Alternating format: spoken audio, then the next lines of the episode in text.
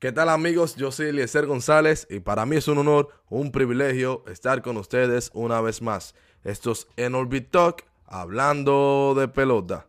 Señores, se supone que es una entrega por semana, pero estaba escribiendo para el Estrabase un saludo a mis queridos amigos del Estrabase sobre Yadiel Molina, que para mí tiene un caso a tomar en cuenta para el Salón de la Fama de Cooperstown. Y como ya usted lo vio en el titular, cuáles son las posibilidades reales, la realidad de cómo puede llegar Yadiel Molina al Salón de la Fama de Cooperstown. Que de hecho, si Albert Pujols se retira esta temporada, de quien hablamos en la primera entrega, así que pueden ir a escuchar o a mirar esa primera entrega que hablamos de si puede llegar a los 700 cuadrangulares o no.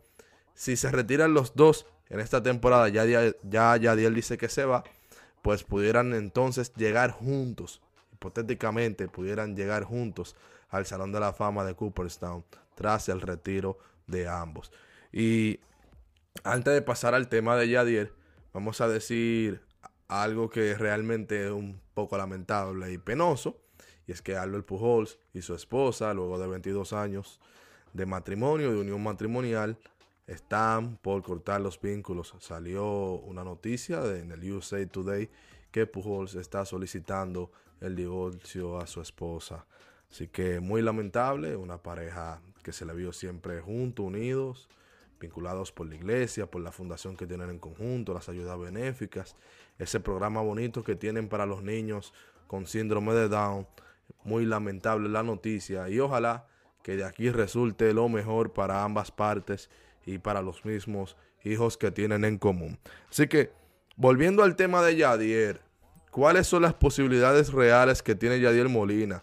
Siempre se habla de su baja productividad ofensiva. Siempre se dice que Yadier no es un buen bateador. Sin embargo, yo creo que Yadier aprendió a batear a lo largo de su carrera o a ser productivo a lo largo de su carrera. Como mínimo, mínimo poder estar en el día a día en el line porque todo el mundo sabe que tiene todas las credenciales del mundo, defensivamente hablando, un múltiple ganador de guantes de oro y de guantes de platino. De hecho, cuatro veces platino, nueve veces guante de oro. Ha ganado dos series mundial, ganó un bate de plata, ha visitado diez juegos de estrellas y se está enfilando a su decimonovena temporada en el béisbol de las grandes ligas, todas con los Cardenales. Está a dos producidas de alcanzar la mil en su carrera, ya tiene más de ya tiene 400 dobletes al justo, más de, de 2100 imparables, tiene también un promedio vitalicio de 2.80 y la parte negativa en su bateo es, por ejemplo, cuando nos vamos a la medida del OPS ajustado, tiene un OPS de 97, ligeramente por debajo de la media, la media siempre será 100. Cuando nos vamos al, al OPS convencional, su productividad, según la forma en la que lo mide Fangraph, su productividad es por encima de la media, ya que la media es de 7.10 y el de Yadiel Molina sobrepasa los 7.30. Así que es un punto, vamos a decir, que positivo en la carrera de Yadiel Molina. Pero lo interesante aquí siempre será compararlos con los receptores que en la actualidad ya pertenecen al Salón de la Fama de Cooperstown. Así que para ello vamos a mudarnos de Fangraph, nos vamos a mudar a Baseball Reference, que tienen unas herramientas bastante interesantes para medir las posibilidades de los jugadores de entrar al Salón de la Fama, comparándolos con los que ya están dentro del Salón de la Fama en su misma posición. El caso de Yadiel Molina con un sólido guard vitalicio de 42.1. Recuerden que el guard es las victorias sobre el jugador reemplazo. Es básicamente la herramienta que mide la productividad del, del jugador literalmente lo que él aporta, lo que él significa. Algo que Carlos Correa, el nuevo receptor de los, de los mellizos de Minnesota, puede hablarle a ustedes y la razón por la que él entiende que Juan Soto será el primer jugador con un salario anual de 50 millones de dólares, pero de Soto y de Carlos Correa podemos hablar en otra ocasión. Siguiendo con Yadiel Molina, 28.7 en su, en, en su pico de 7 años, Estamos hablando de WAR. Y aquí vamos a ver lo que se llama los JOS. Eso es una, medida donde básicamente es la sumatoria del promedio de su WAR en, los, en los siete años de pico más su guard de carrera. Y ahí él daba un 35.4 y de, de, por cada 162 partidos 3.2.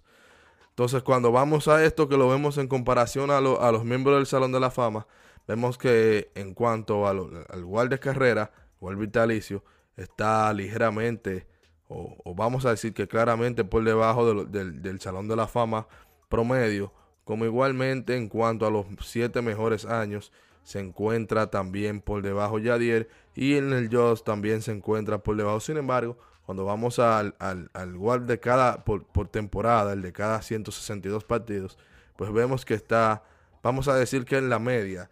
Y es una imagen que nos, que nos revela a nosotros de que Yadier Molina está en la frontera de lo que es un Hall of Fame y, y, pudiera inclusive lograrlo si tomamos en cuenta que hay dos receptores que quise traerle a ustedes que pudieron tener participación en la época de la pelota moderna, de la, de la era viva, de 1920 hacia la fecha. No quise traer un, receptor de cuando Jurumuku, que la pelota no corría, ni no, no, no, no.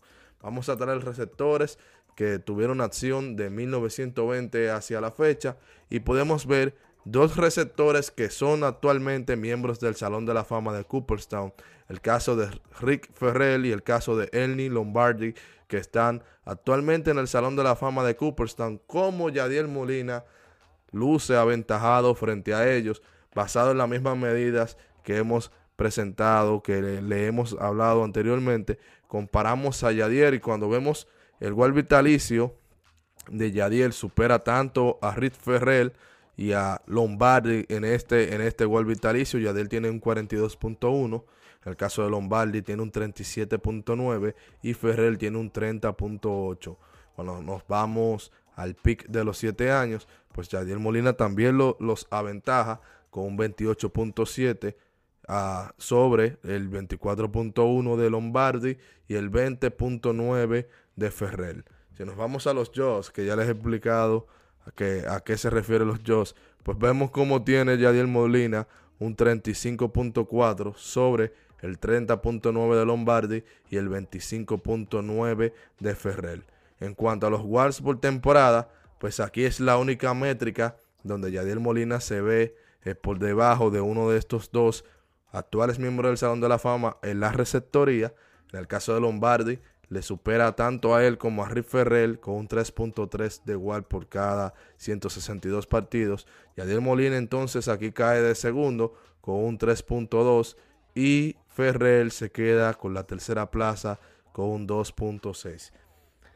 Basado en esos actuales miembros del Salón de la Fama que entraron en los 80, antes de los años finales de los años 80, yo creo que es posible que Yadiel Molina pueda ingresar al Salón de la Fama, pero por la misma vía que ellos llegaron. Ellos llegaron por la vía del Comité de Veteranos y yo creo que esa sería la forma en la que Yadier pudiera entonces llegar al Salón de la Fama en algún momento de su vida. Porque imagínese usted, eh, va a tener esos 10 años en la boleta, con suerte y con una buena campaña eh, que le hagan de, promoción a su candidatura o inclusive vamos a ser un poco soñador y, Yadier gana la Serie Mundial en esta temporada que es su última.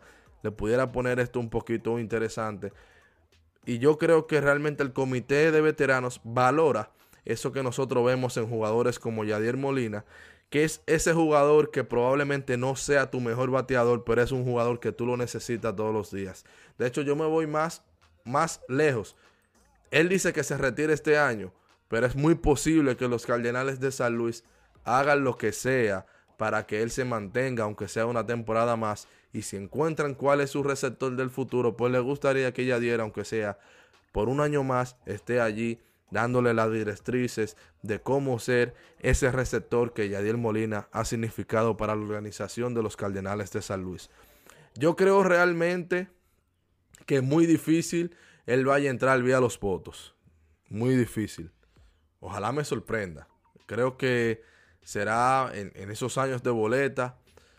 Yo creo que hará los 10 años, muy posible, pero no va a lograr entrar vía los votos. Vía el comité de veteranos, es un, pelotero que yo recomendaría. Si me preguntan a mí si votaría por él, yo diría que definitivamente sí lo haría porque Molina es para mí el tipo de receptor que todos los, todos los equipos quieren tener. En el béisbol tradicional, un receptor no estaba necesariamente llamado a batear. Obviamente ha evolucionado tanto la pelota que hoy los catchers también tienen la posibilidad de conectar la pelota. Pero Yadiel no es manco y lo hemos visto en las gráficas. ustedes se han dado cuenta, que verdaderamente es un tipo que ha podido ser productivo a su medida. Yo soy Lecer González, gracias por estar una vez más en Hablando de Pelota.